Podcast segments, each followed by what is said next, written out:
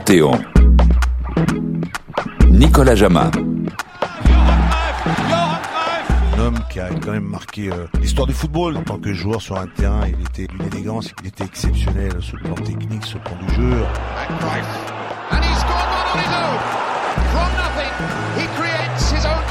Cruyff représente quelque chose de beau, d'esthétique. C'était euh, quelqu'un de fantastique. Voilà le premier but réussi par Johan Cruyff dans un angle un petit peu fermé du pied gauche. Johan Cruyff réussit le premier but. Je l'ai aimé au Barça parce qu'il a apporté une philosophie de jeu, un jeu totalement différent avec un jeu d'attaque. Cruyff a été vraiment euh, mon idole. Tiki taka, that's something like this. That's how he puts the ball, but, but as, as quick as possible. C'est l'histoire d'une légende du football. C'est l'histoire d'un Hollandais volant, d'un prince d'Amsterdam et roi de Barcelone. C'est l'histoire du héros d'une époque qui voulait du changement. C'est l'histoire de Johan Cruyff.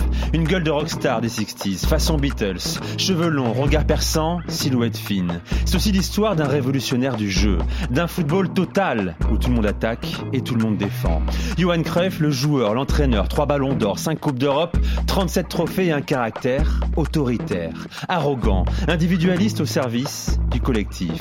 Cruyff, c'est enfin un fumeur invétéré, disparu à l'âge de 68 ans, le 24 mars 2016 d'un cancer des poumons. Comment est-il devenu l'un des plus grands? Pourquoi se croyait-il différent, supérieur? A-t-il à jamais changé le football? Chérif Guémour, bonjour. Bonjour. Vous êtes journaliste et auteur de la biographie de Johan Cruyff, génie pop et despote aux éditions Hugo Sport. Bienvenue dans Panthéon, un homme, une légende, Johan Cruyff. Première partie, le maître du jeu.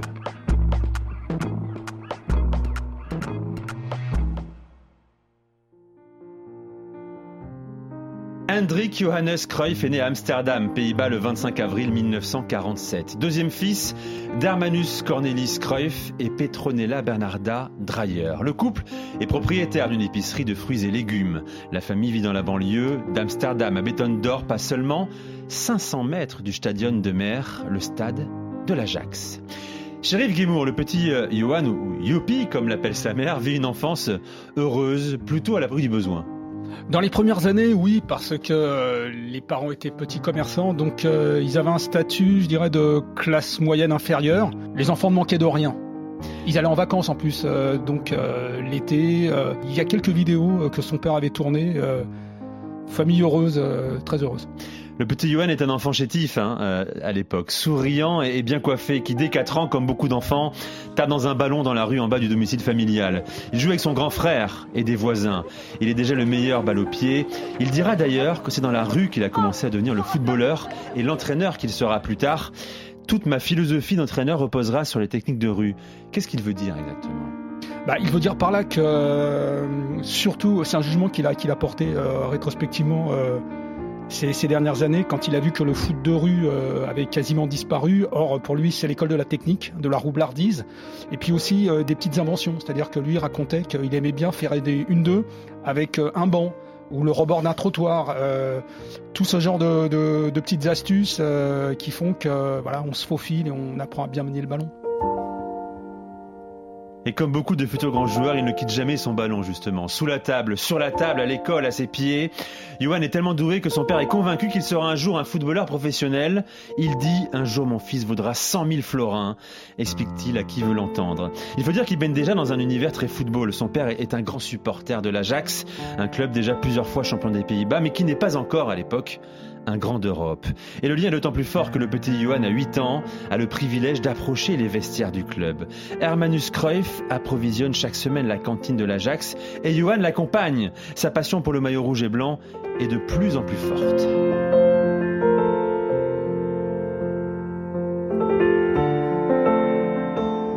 Mais Johan doit attendre ses 10 ans pour tenter sa chance à l'Ajax Amsterdam. Ce jour du mois d'avril 1957, il est au milieu de 300 enfants venus tenter leur chance.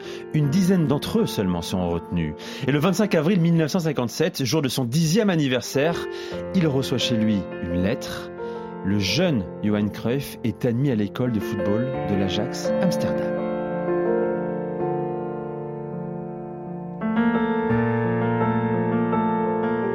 Mais il y a un problème qui inquiète ses parents. Le fiston déteste l'école et il a déjà un caractère très affirmé, insolent.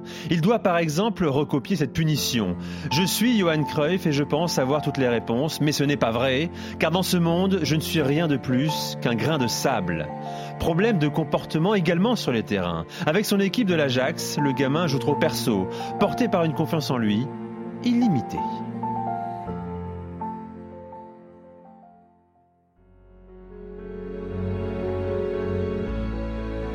Mais un événement va marquer à vie le jeune Johan Cruyff. Nous sommes le 8 juillet 1959. Brutalement, son père meurt, victime d'une crise cardiaque. Il a 44 ans. Johan, lui, en a 12. Et ce jour-là, il perd sa première idole. Le père a été euh, une figure, euh, une figure marquante. Évidemment, c'était un père euh, aimant. Et moi, ce qui m'avait troublé, c'est que quand j'ai vu les photos en noir et blanc du père de, Johan Cruyff, il portait des longues gabardines blanches ou crème. Et quand Johan Cruyff est devenu entraîneur, sur le banc du Barça notamment, il portait lui aussi des grandes gabardines assez amples blanches. Je pense que c'est une référence allez, on va dire psychanalytique euh, de Johan Cruyff. C'est pas un hasard pour moi. Il expliquera d'ailleurs plus tard que, bien qu'il n'est pas un fervent croyant, il continuera toute sa vie de s'adresser à lui. Johan perd son sourire en même temps que sa mère Nell est contrainte de vendre l'épicerie familiale. L'Ajax lui offre son aide et l'embauche comme femme de ménage. C'est elle d'ailleurs qui nettoiera les vestiaires de l'équipe première du club jusqu'à ce que son fils l'intègre. Mais avant de signer son premier contrat à l'Ajax, il doit aussi subvenir aux besoins de la famille. Après avoir échoué deux fois au brevet des collèges, il quitte l'école sans diplôme et travaille dans une boutique de sport alors qu'il n'a que 13 ans.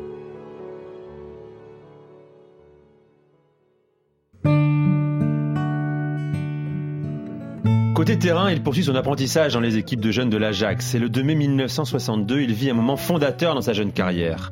Soir de finale de Coupe d'Europe des clubs champions à Amsterdam. Le grand Benfica affronte le Real Madrid.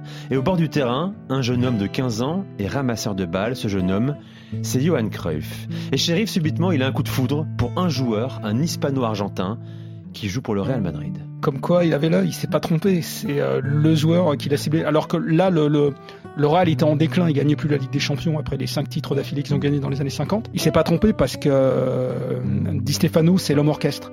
Qui était, euh, on l'a oublié, mais c'est pas simplement un buteur, un numéro 10, un meneur de jeu. Non, non, c'est un joueur qui était ce qu'on appelle un, homme équipe, un homme orchestre, qui redescendait aussi pour défendre, pour réorganiser le jeu sur des bases arrières et Johan Cruyff, il a tout de suite vu euh, l'étendue du registre qu'un grand joueur pouvait avoir. Maintenant, on peut couvrir aussi d'autres parties du terrain euh, pour créer du danger, pour, euh, pour se mettre en évidence. Et tout s'accélère pour le jeune Johan qui fait beaucoup parler au sein de l'Ajax à tous les niveaux.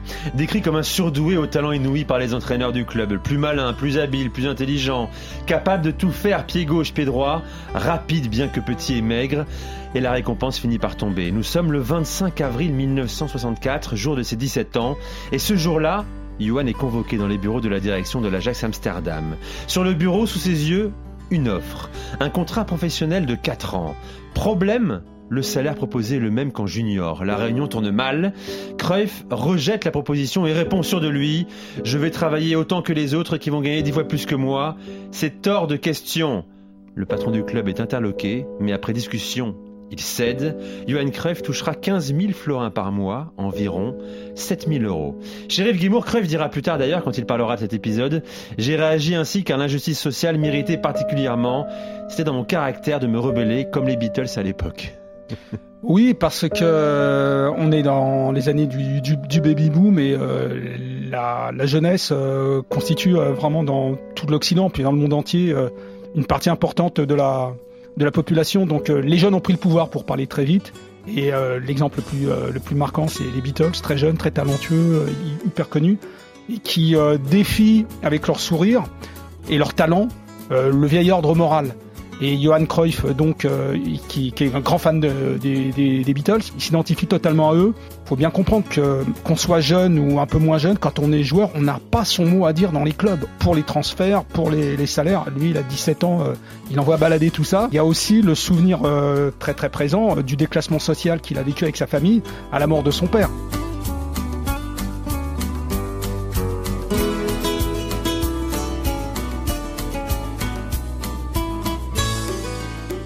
Et Johan devient à 17 ans seulement le deuxième joueur professionnel de l'histoire du football néerlandais. Il intègre l'équipe première de l'Ajax qui sort d'une saison ratée. Son entraîneur est anglais, Vic Buckingham. Il croit depuis longtemps déjà en ce jeune joueur, mais attend la 11e journée du championnat pour le lancer. Le 15 novembre 1964 sur le terrain de Groningen, il inscrit son premier but. Une semaine plus tard, récidive, cette fois à domicile, et déjà son style fait parler. Le jeune Johan, toujours aussi frêle, fait dans l'esquive. Il a cette capacité à se faufiler comme un serpent au milieu des défenseurs, dit de lui un ancien coéquipier. Un gamin de 17 ans, insolent, qui se permet également de replacer et de diriger sur le terrain les anciens de l'équipe, peu importe leur statut. Il ne joue que 10 matchs pour 4 buts lors de la première saison. L'Ajax frôle la relégation et un nouvel entraîneur prend en main l'équipe, un homme déterminant dans l'histoire du football, dans l'histoire de Johan Cruyff. Il s'appelle Renus Michels. Qui est-il? Alors Rinus Mitchell, ça ne s'invente pas, c'est un ancien attaquant. Donc à la fois il était euh, imprégné dans sa vision du foot d'un jeu offensif et spectaculaire. La deuxième chose, c'est qu'il a déjà une réflexion sur, euh, sur le foot, comment on doit jouer, comment on doit s'organiser.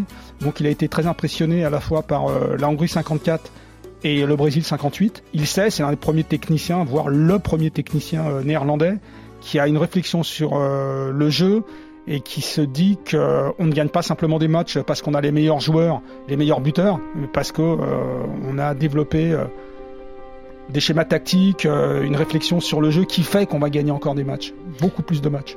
Et le talent du jeune Cruyff lui saute aux yeux, mais il ne l'intègre pas tout de suite dans son 11. Il a un problème avec le joueur. Il ne supporte pas de le voir fumer cigarette sur cigarette avant les matchs, après les matchs, et même parfois en cachette à la mi-temps.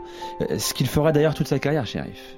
Bon, on dit que c'est son, camarade de l'Ajax, euh, superbe joueur, qui était lié gauche, euh, Pete Kaiser, qui l'a, induit à ce vice-là, le vice de la cigarette. Les gens l'ignorent peut-être, mais pendant très longtemps, les footballeurs professionnels, euh, la plupart étaient des fumeurs. Après, il y a fumeur et fumeur.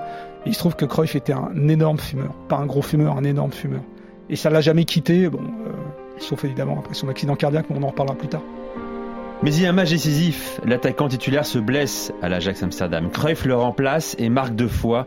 À partir de ce moment-là, Johan, 18 ans, ne quittera plus jamais un 11 de départ de toute sa carrière. L'Ajax est sacré championne et Cruyff bascule dans une autre dimension grâce à ce premier titre et ses 22 buts en 23 matchs.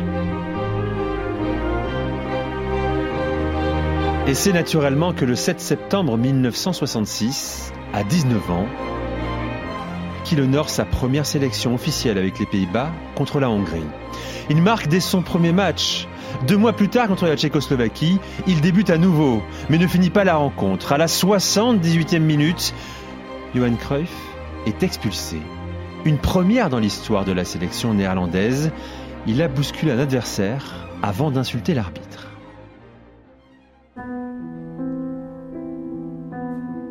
Et très vite, il se retrouve au milieu d'une affaire d'État, victime d'une guerre des générations dans un climat social tendu aux Pays-Bas. Suspendu deux ans d'abord par sa fédération, réduite à huit mois. Mais il est érigé en symbole d'une jeunesse rebelle, en révolte contre l'ordre établi, les vieux néerlandais en costard et les arbitres bedonnants en noir.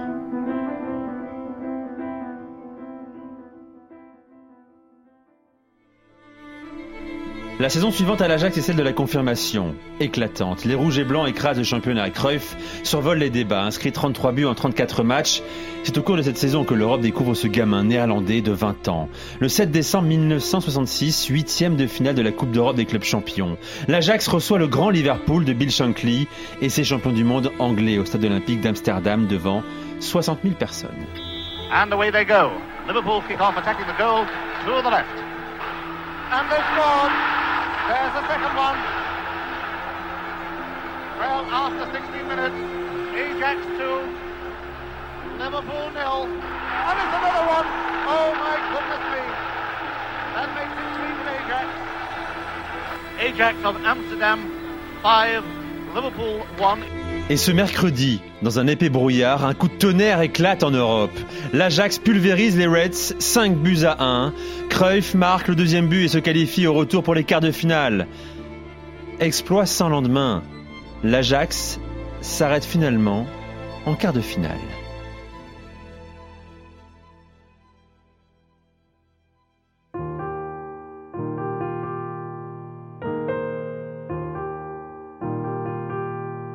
Sheriff Guimou, arrêtons-nous un instant sur la personnalité de, de Johan Cruyff. On l'a dit, hein, très marqué par la mort de son père.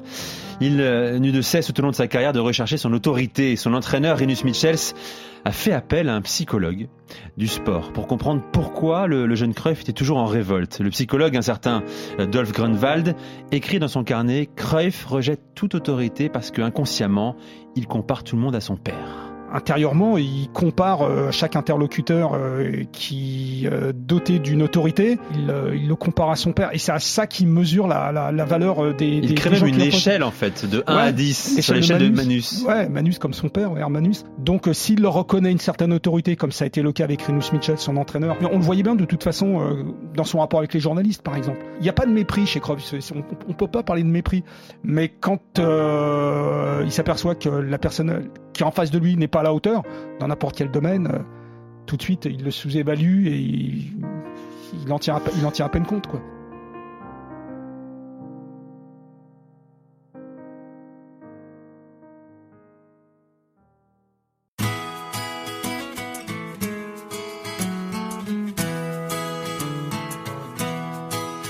La saison suivante, 1967-1968, les Beatles font danser l'Europe. L'Ajax est championne pour la troisième fois d'affilée.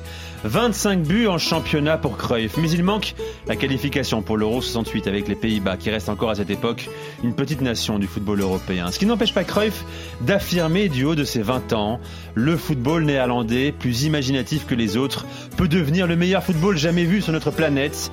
Dans 5 ou 10 ans, vous vous souviendrez que ce mec qui s'appelle Cruyff avait raison prémonitoire.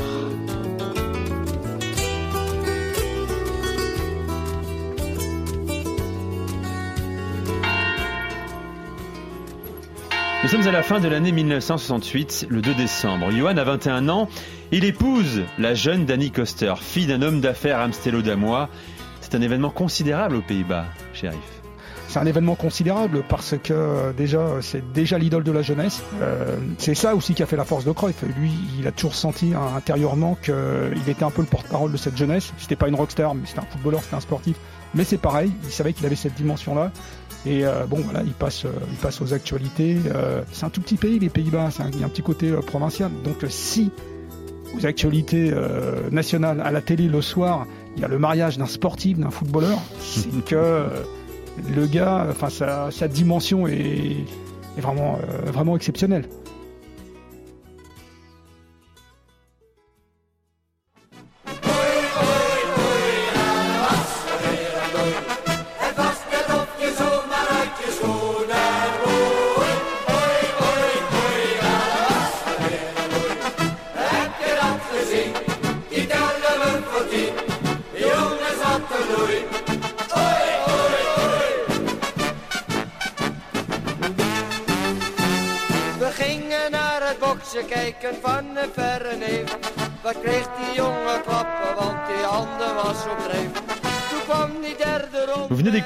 Un extrait de la seule chanson jamais enregistrée par Johan Cruyff, intitulée Oi Oi Oi.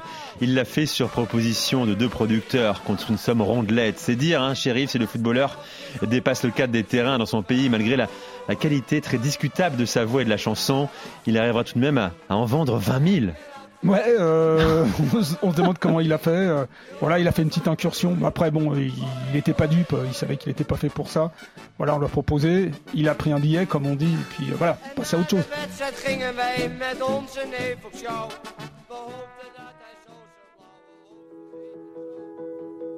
Côté terrain, son Ajax atteint pour la première fois la finale de la Coupe d'Europe des clubs champions. Mais il s'incline 4 buts à 1 contre le grand Milan de Trapattoni, Rivera et Prati. S'ouvre alors une nouvelle décennie. Les années 70, les années Cruyff et un vent de liberté souffle sur l'Europe et plus fort encore sur Amsterdam. Une culture pop jeune s'empare de la ville. Les premiers coffee shops ouvrent et un groupe néerlandais cartonne dans le monde entier.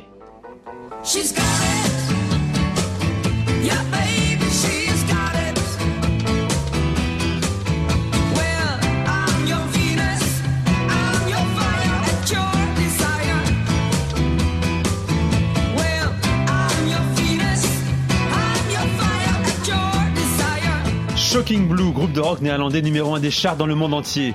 Les cheveux sont de plus en plus longs, comme ceux de Johan Cruyff. Parfaitement, c'est vrai, shérif, connecté à la culture pop du moment. C'est l'ensemble de l'Ajax hein, qui écoutait du rock, qui allait voir des concerts de rock, ils y allaient ensemble. C'était propre à l'Ajax plus qu'aux autres équipes Ah, quand même, ouais, parce que ils étaient, euh, par exemple, la Coupe du Monde 74, euh, ils avaient un groupe, euh, The Cats, qui venait ambiancer l'équipe. C'est, quasiment unique. Et en plus, euh, aux Pays-Bas, dès, dès les années 60, il y a pas mal euh, d'artistes, de graphistes qui étaient allés en Angleterre et qui ont euh, travaillé avec les Beatles sur les pochettes de disques. La jeunesse néerlandaise est assez connectée avec ce qui se passait en Angleterre. Et quand il y a eu des grands festivals européens, festivals de rock, de White en Belgique, il y avait souvent une colonie hollandaise très très importante.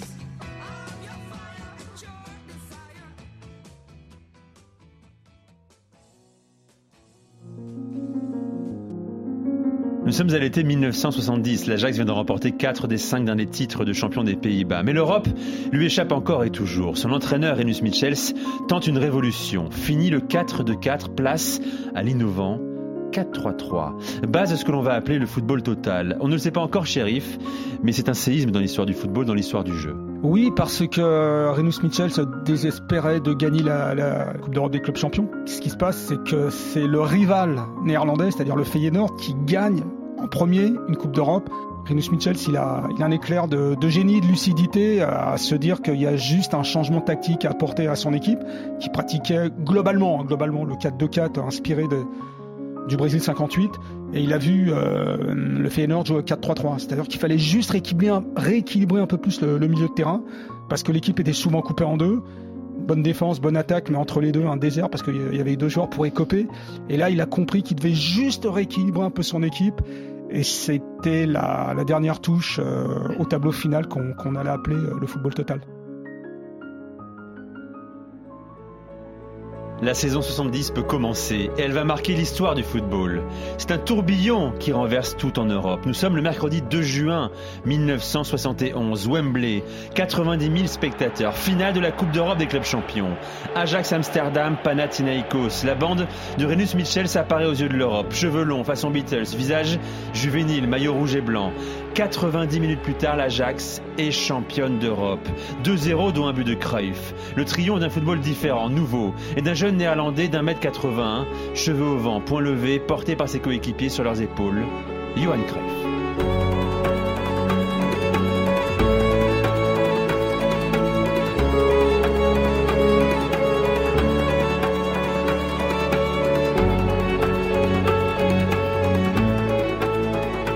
Star en Europe, le meilleur joueur du continent, consacré en décembre 1971 Ballon d'Or. Il est un jeune homme de 25 ans comblé. Quelques mois plus tôt, il a accueilli son premier enfant, Chantal. Star en Europe, personnalité la plus importante dans son pays, et on commence à pointer du doigt son arrogance, sa mégalomanie. Ses déclarations font réagir. Je le cite, Je ne fais presque jamais d'erreur parce que j'ai beaucoup de mal à me tromper. Son accent de prolo d'Amsterdam est parfois moqué. Il pouvait agacer autant qu'il fascinait, shérif.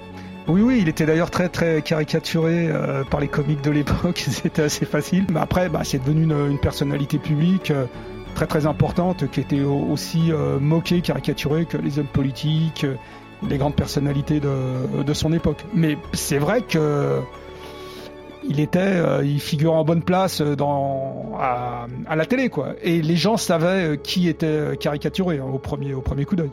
Son influence va grandir en ce début de saison 1972. Le père du football total, Renus Michels, quitte l'Ajax, s'en va au Barça. Un entraîneur roumain, Stefan Kovacs, arrive et la saison 72 est un chef-d'œuvre. L'Ajax marche sur l'eau, marque 120 buts en 34 matchs de championnat et remporte une deuxième Coupe d'Europe des clubs champions en finale contre l'Inter Milan, 2-0, doublé de Cruyff.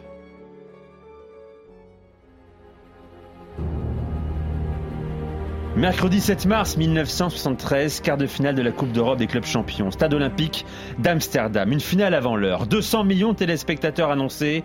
L'Ajax défie le Bayern Munich, c'est-à-dire la moitié de l'équipe d'Allemagne vainqueur de l'Euro 72. Sepp Maier, Paul Breitner, Uli Hoeneß, Gerd Müller et un certain Franz Beckenbauer, le Kaiser face au prince d'Amsterdam. Le duel fait frémir l'Europe, shérif. Beckenbauer est l'autre grande star du football continental. Oui, oui, c'est duel, euh, le duel tant attendu. Et là, on se retrouve avec un clash au sommet, un clash de titans, comme on dirait, entre Beckenbauer, l'allemand, qui a gagné l'Euro à la tête de l'équipe de RF en 72, et Johan Cruyff, euh, son, pendant. Et c'est un match euh, référence dont on parle encore aujourd'hui. Il est encore analysé aujourd'hui d'un point de vue tactique. Le fait aussi que l'Ajax ait pris la, fait la différence plutôt tardivement. Tout s'éclaire ensuite euh, quand on voit l'Ajax marquer le premier, deuxième, troisième, quatrième but. On comprend qu'on sous nos yeux, il se passe une révolution. Et l'écran de télé n'est pas assez large pour qu'on puisse bien cerner euh, l'ampleur de la révolution qu'on a sous les yeux. Parce qu'on voit, beau- on voit des buts, on voit de, de la vitesse, Des défenseurs qui attaquent, des Ouais, attaquants ouais. qui défendent. un système de coulissage, on comprend pas bien. euh, à un moment, bon, il y a le libéraux qui passe numéro 10, donc le numéro 10 recule en libéraux. C'est un, mas- un masterclass, comme on dit aujourd'hui. Considéré comme le chef-d'œuvre effectivement de Ouais. l'histoire des Coupes d'Europe, victoire 4 buts à 0 de l'Ajax sur le grand Bayern Munich. Deux semaines plus tard, l'Ajax s'incline 2-1 en match retour sans Cruyff, blessé mais file en demi-finale. Élimine le Real Madrid avant de remporter face à la Juventus Turin pour la troisième saison consécutive la Coupe d'Europe des clubs champions. Ultime succès européen d'une des plus grandes équipes de l'histoire et début de la fin de l'ère Cruyff à l'Ajax Amsterdam.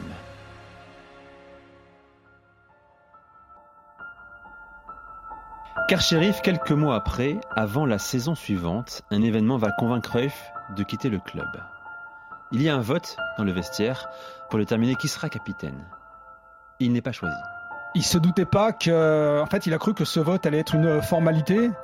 Et euh, alors, il était en concurrence essentiellement avec, euh, c'est terrible, avec son vieux pote euh, Pete Kaiser. Ça se passe euh, en été, là, pendant leur, leur camp d'été. En fait, ce que Cruyff euh, découvre, beaucoup de rancœur s'était accumulé au sein du groupe et que autant il était accepté en tant que leader de jeu, euh, comme porte-parole de, de l'équipe euh, dans les médias.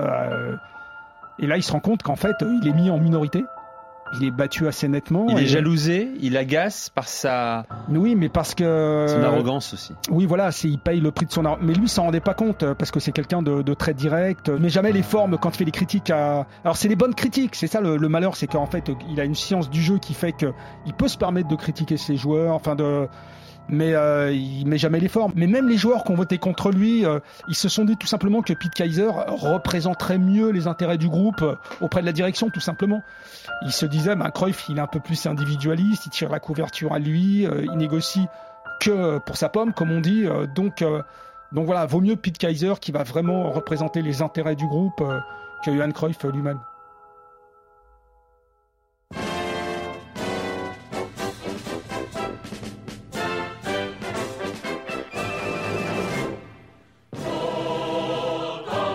22 août 1973, aéroport d'El Prat de Barcelone. La chaleur est accablante. Le vol KLM numéro 254 est annoncé. Dans le hall, des centaines de supporters catalans attendent la star néerlandaise. Simple chemise sur les épaules, cheveux longs, escorté par six policiers, Johan Cruyff débarque.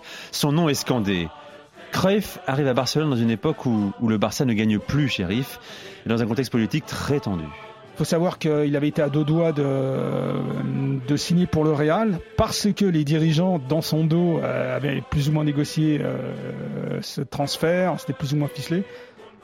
Cruyff a fait du Cruyff, euh, bon bah je fais ce que je veux, c'est moi qui décide. Il arrive là-bas comme le Messi parce que les Catalans ne gagnent plus. Le contexte politique, il est, il est celui de la dictature du général Franco. Il savait que c'était un club euh, très très identitaire euh, dans une région euh, qui euh, subissait vraiment ouais, une répression au quotidien euh, et euh, qui n'était pas non plus une équipe fantastique. Et, mais euh, bon, comme ils ont quand même payé le, le transfert, qui a été assez, euh, assez fructueux pour lui, et euh, il a vraiment aussi euh, pris ça comme un, comme un nouveau challenge. Quoi. Et Cruyff devient très vite El Salvador, le sauveur, son nouveau surnom. Quand il joue, le Barça ne perd pas, ne perd plus. 17 matchs consécutifs sans défaite en début de saison jusqu'à cette soirée du 17 février 1974. Le premier classico de Cruyff, déplacement chez l'ennemi, le club des franquistes, le Real Madrid. El 0-1. Juga Sotil. Sotil combinant amb Cruyff. Cruyff a l'interior de l'àrea, retalla els contraris. Cruyff podria... Cruyff! Gol, gol, gol, gol, gol, gol, gol, gol! Gol de Cruyff! Una genial jugada individual de tres del Madrid. La Johan Cruyff, el 0-2 favorable al Barcelona. La première manita du Barça de l'histoire des Classicos. Victoire 5-0. Cruyff était partout au début des actions, à la dernière passe et buteur.